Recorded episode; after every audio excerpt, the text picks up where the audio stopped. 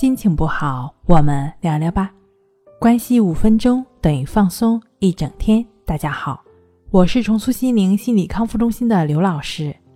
今天要分享的作品是：做他，强迫症患者就能迅速走出强迫，战胜抑郁焦虑。记得有一个朋友问我，说现在的工作没有什么保障，很容易失业，缺乏安全感，所以呀，压力很大。想知道怎么样才能使自己没有那么大的压力？我回答说，之所以压力大，是因为你始终认为这个世界上是有一种保障和稳定的工作的。所以呢，当你面临失业的时候，就会认为失业是不应该发生的，抱怨上天对你不公，而抱怨是根本无法解决任何问题的，压力当然就会大了。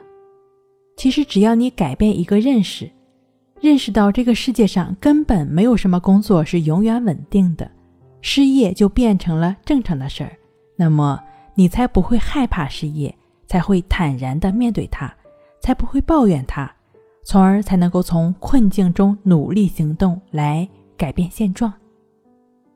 同样的道理，强迫症患者想要真正的获得安全。你首先就应该接受这个世界上是无常的，本来就是不安的。这个世界永恒而唯一的不变就是变化，从而你才能够放弃对不变和永远安全的错误追求。这样，当你面对焦虑不安的时候，才会坦然的接受，才知道什么是自己该做的和能做的事情，从而走出困境。佛家常说无常，哲学家呢却说不能两次踏入同一条河流。其实这都是在说，接受不安反而会让我们心安。这些话语无不在向我们揭示，这个世界的本质就是运动和变化。而强迫症患者为什么会有那么多的不安、焦虑、恐惧和担忧呢？因为他们内心深处总是在追求一个。永恒不变的安全的环境和自己，世界的本质是变化的，而你追求的是不变，结果可想而知，那就只有永远的陷入现实无情的打击和不安中了。因为你所追求的根本就违背了这个世界的本质，无常就是没有固定不变的。因此呢，至少对于强迫症患者来说。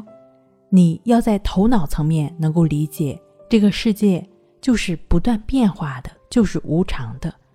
从头脑层面有这样的认识，然后呢，付诸在生活中，需要通过意志法，也就是融入在生活中，亦是如此的练习，帮助我们安在当下，帮助我们该做什么做什么，从而体察到、体悟到这种无常的存在。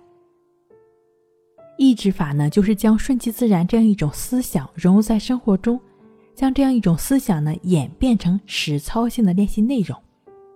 正确持续的意志法的练习，你便能做到为所当为，做到顺其自然了。